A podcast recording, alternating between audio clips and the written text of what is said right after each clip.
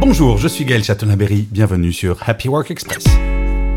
Selon une étude faite par Randstad, 36% des cadres sont touchés par ce que l'on appelle le quiet quitting. Vous savez, le quiet quitting, c'est le fait de ne faire que ce pourquoi on est payé. On ne va pas en faire plus. Et cette tendance est due notamment au faible taux de chômage des cadres qui n'est que, je le rappelle, de 4%. Oui, c'est une situation extrêmement privilégiée qui fait que les cadres s'impliquent visiblement moins dans leur travail. On trouve dans cette étude même 7% des cadres qui reconnaissent que cette année, ils vont moins s'impliquer dans leur travail. Alors ce qui est intéressant également dans cette étude, c'est que l'on voit que le métier de manager est nettement moins attractif pour les jeunes générations. En effet, seulement 2 cadres sur 5 aspirent à devenir manager. Et s'ils ne souhaitent pas devenir manager, c'est notamment à cause du stress qui va être généré par ces responsabilités. En fait, ce que l'on constate grâce à cette étude, c'est que la relation que les cadres ont avec leur travail a énormément bougé du fait du dynamisme du marché de l'emploi. En effet,